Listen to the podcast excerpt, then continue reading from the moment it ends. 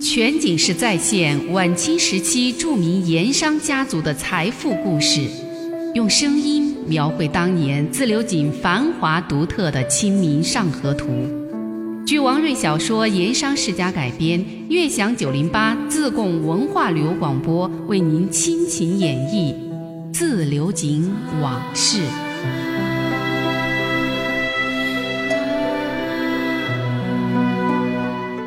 话说同治二年，也就是一八六三年，这一年中秋节还没到，地处自流井珍珠山的王家大院王氏宝善祠堂就已经热闹开了。中秋节那是民间的大节之一，无论是在官宦人家誓死伤身，乃至普通的市井百姓心目中，其地位都仅次于被称作过年的春节。中秋节前两天。王家照例是杀猪宰羊，定制月饼糕点，准备礼品礼金，发送请柬。从师爷到管事，一直到佣人丫鬟，里里外外人进人出，一家上下忙的是不亦乐乎。哎，虽然说忙，而且也累，但是每个人脸上都是笑容满面，高兴啊！高兴什么？原来中秋节酒席不断。比平日多了许多的油荤肉食、糕点果品，还能分到一份月饼。但更让这些下人高兴的是啊，每个人都会有一份东家准备的节礼，就跟现如今逢年过节，一些单位公司会给手底下员工发一份过节钱一样。这在一百多年前的王家，那早已经成了惯例了。这份节礼每个人都有份儿，只不过呢，按在府中的地位高下，多少不论。另外，在节日期间，就有上门应酬拜会的，这就有留餐甚至是留宿的客人。有些大方的客人啊，在打牌看戏高兴之余，会给伺候左右的丫鬟佣人乃至跟班轿夫丢下一份赏钱，或者是挂红。这些那都是过节的好处，所以王家上下就跟小孩过年一样，都盼着早点过年过节。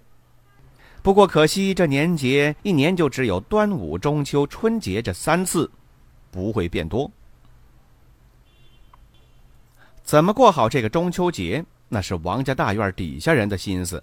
作为东家，尤其是一家之主的王朗云来说，今年的中秋节，他的整个心思都没放在过节上。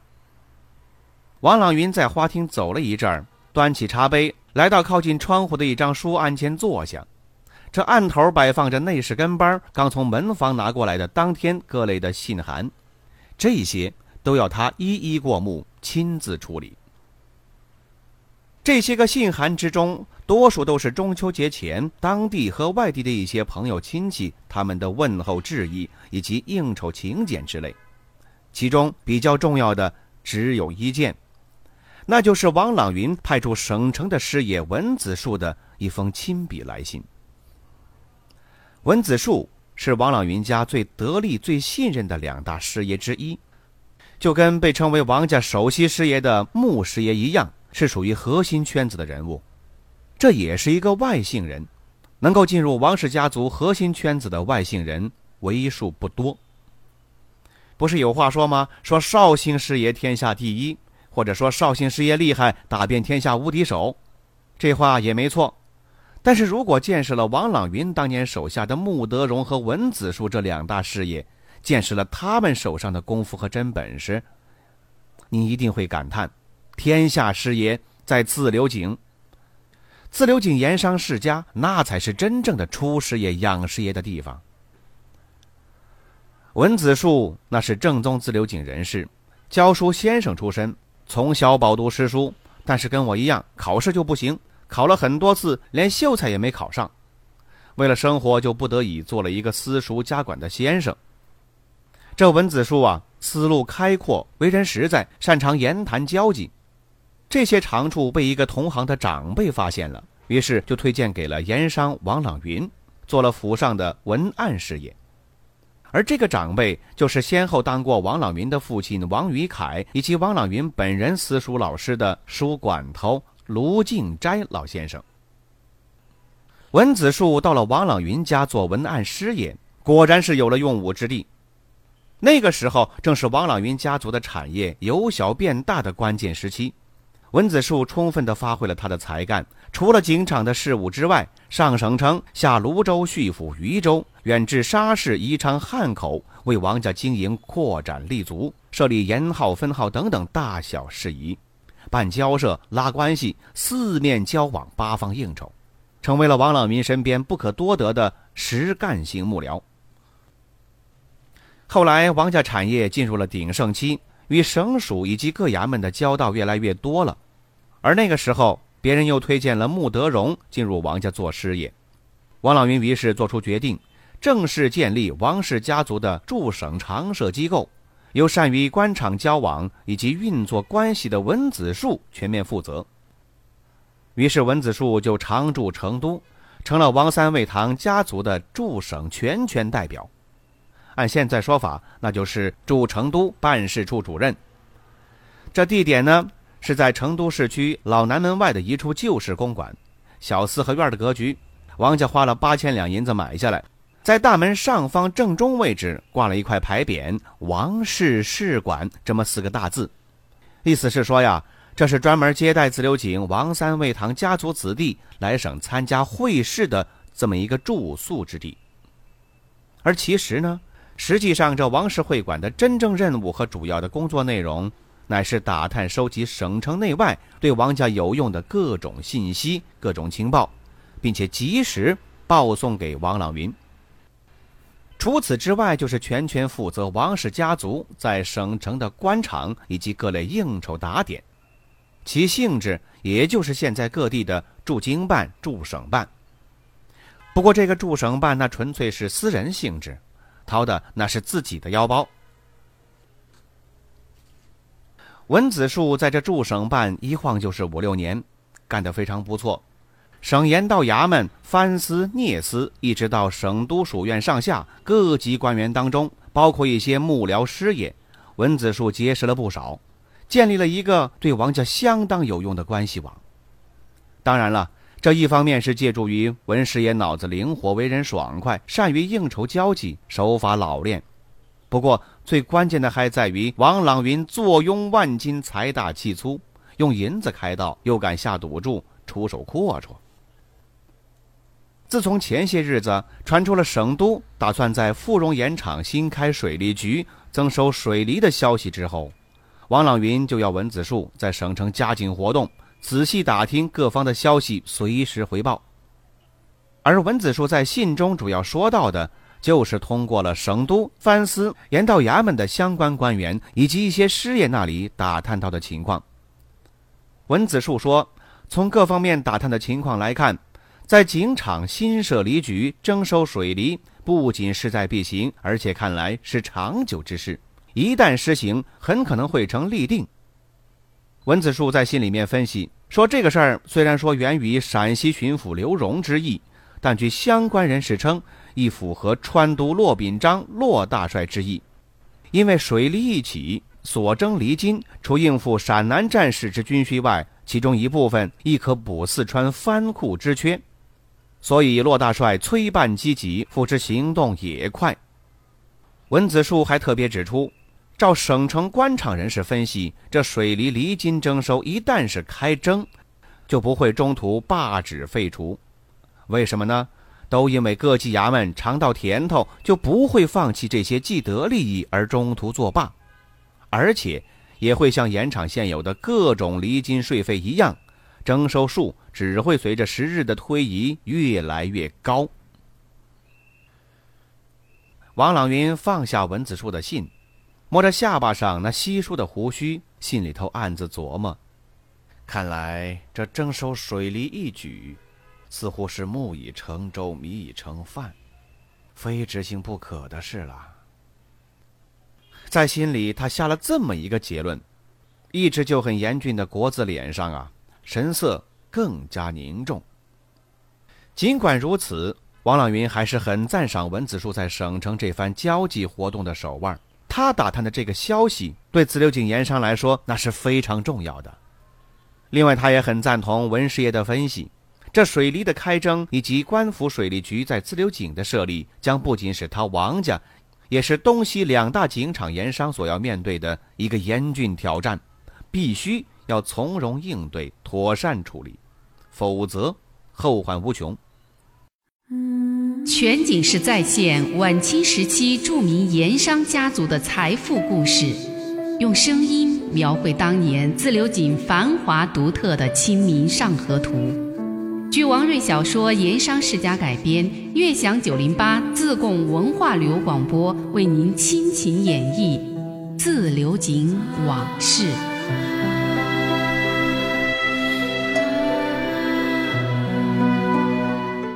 要说文子树到王家当师爷已经很多年了，他干得最漂亮的，也最为王朗云赏识的是两件事：一件是独自带着盐船勇闯湘军的浮桥关卡，打通了川盐济楚的长江水路；另外一件是在沙市修建了内陆水道的第一个洋码头。正是这两件事的成功，才让王朗云在自流井盐场坐上了首富的交椅。文子树的这两件事，在自流井东西井场多年来都在民间和盐商圈子里津津乐道，也由此确立了他文子树在盐商事业圈子中的声誉和地位。文师爷带盐船独闯湘军浮桥关卡的壮举，那是发生在川盐济楚的初期。那个时候，因为太平天国起事，攻占了南京，阻塞了长江水道。这就让江淮一带的海盐，也就是所谓的淮盐，不能卖到楚岸。这楚岸呢，也不单单是指湖南、湖北，其中还包括了华中、华南、西南八个省份的部分地区。这楚岸缺盐呐，柴米油盐酱醋茶，这是日常生活用品，老百姓吃不上盐，朝廷收不上税，怎么办？于是乎，朝廷就特准戒销川盐，这就是历史上著名的。川盐济楚，川盐济楚给自流井盐商提供了一个多年难得的拓宽销路、大赚银子的发财的机会，大小盐商是摩拳擦掌、蠢蠢欲动。按当时一些个盐商的说法，叫做什么呢？这是朝廷让盐商到河滩上捡银子。为什么这么说呢？原来这个盐，它的生产以及销售的地区都是有严格的规定。不能越雷池一步，如果是超出了规定的销售区域，那就是私盐。要是被抓住了，起码得坐班房，甚至是掉脑袋。王朗云向来就头脑灵活，行事机敏果断。前几年他开凿的扇子坝井造群成功，让他在自流井东西两场盐商中有了举足轻重的地位，一举一动都很受众盐商瞩目。朝廷特准川盐济楚的消息从省城传来没几天，在自流井沙湾码头的一个险要位置就挂出了一块“广生同盐号”的牌子。这块招牌油漆发亮，店门光鲜耀眼，一色的店员着装整齐，气概不凡。这广生同盐号正是王朗云家族专门对外运盐经销的一个总机构。后来，分支机构先后在邓井关、泸州、重庆、万州，以至湖北的宜昌、沙市、阳西这些地方建立，这都是专门为了传言基础这个事儿设立的。开张那天呢，呵，热闹！沙湾码头一带锣鼓喧天，鞭炮齐鸣，广生同盐号宾客盈门，彩礼贺账，店里都放不下了，一直放到了大堂之外一丈多远。王家也摆下了几十桌的流水席。从沙湾码头的河岸边一直摆到了靠近张家沱码头的下桥桥口。王朗云头戴瓜皮软帽，身穿紫色锦丝团花夹袍，外罩鲜亮的马褂，率着一帮师爷、管家人等，春风满面的在殿堂门口迎客。连分县衙门从县城到书办到师爷，再到捕方、捕头等地方大小官员都亲自来祝贺，好不风光啊！广生同盐号开业那一番声势，震动了自流井东西两大盐场。王朗云把场面搞得这么大，一方面是他的性格如此，还有他另外一番心思。这广生同盐号的设立和一系列大小的运作操持，文子树功不可没。文子树也就成了这个盐号的协理，也就是王朗云之下的二把手，实际上也就是董事长手下的总经理。这盐号既然是开了张了，文子树忙上忙下，忙着租船、调研、打包、办理关卡手续等等。文子树办事干练，没几天功夫就把各种事情都办妥了。但是当一切都准备停当之后，当家人王朗云那里却始终不见动静，迟迟没有开船起航的意思。几个船老板坐不住了，他们担心影响了自己往后的生意安排，好几次找文师爷催问。文子树呢，也不明白东家的心思，也不好贸然答应，只好让船家等着。一直到那天的下午，文子树从一个熟人那里听到了一个最新的消息，他自己再也坐不住了。晚饭之后，一个人摸黑上了珍珠寺祠堂。王朗云正在花厅里面喝茶闲坐，看到了文子树以后，似乎料到了文师爷今晚会来找他，吩咐丫头上茶点烟。两个人坐了一会儿，文子树开口向王朗云说：“四爷。”这动身开船的日子，船家问过几次了，王朗云没有答应，只是埋头抽着水烟袋。好一阵儿，王朗云才放下了那只做工精巧、考究的纯银水烟袋，终于开口说了：“我想过好久了，湖北那边去不得，长江水道近来太过凶险，不宜放船出川。”王朗云看了看文子树。又说：“前天下午，贡井西厂的李三爷从重庆回来，相约在江西庙，我们见过一面。说起放盐船入川的事儿，重庆的朋友都劝他说暂缓。说的是现今放盐船出川，等于是肉包子打狗，有去不回。这些话，文子树也听人说起过，不过他想跟王朗云说的是另外两个消息。”第一个消息是那天在八店街的一家茶楼里，他听邻座的一个泸州过来的客人说的一个故事。说的什么呢？乐山那边的前围盐场有一个姓吴的盐商，刚从湖北回四川，说湖北宜昌那边由于工盐奇缺，川盐已经被炒到了天价，一斤川盐在宜昌一带市面上可以换一斤上等棉花，而在四川各地上等棉花的售价那是盐的十倍还多。那吴姓盐商就亲眼见过一位川籍盐商冒险运了一船川盐，到宜昌靠岸之后，换成了一船的上等棉花，运回重庆，获利十倍。这第二个消息却是和王朗云刚才提到的李三爷以及陕商陈兴甲有关。文子树听说。正是这位西厂盐商李三爷私下里跟盐商八大号头面人物豫昌美盐号的老板陈兴甲联手，已经准备好了五只大盐船，装足了五万斤的花盐，打算近日顺江东下去闯湖北经销，占领川盐基础的先机。为了避人耳目，这五万斤花盐不在自流井各码头装船起航，而是放在了百里之外的邓井关沱江码头装运开船。文子书还说，李三爷约了王朗云在江西码头碰面一谈，很有可能是障眼之法，目的那是要迷惑王家。王朗云听到这里，不由得骂了一句：“这个李成才两面三刀，果然是个笑面虎。”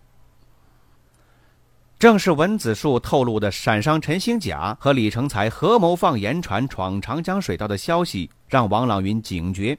当即决定冒险开船。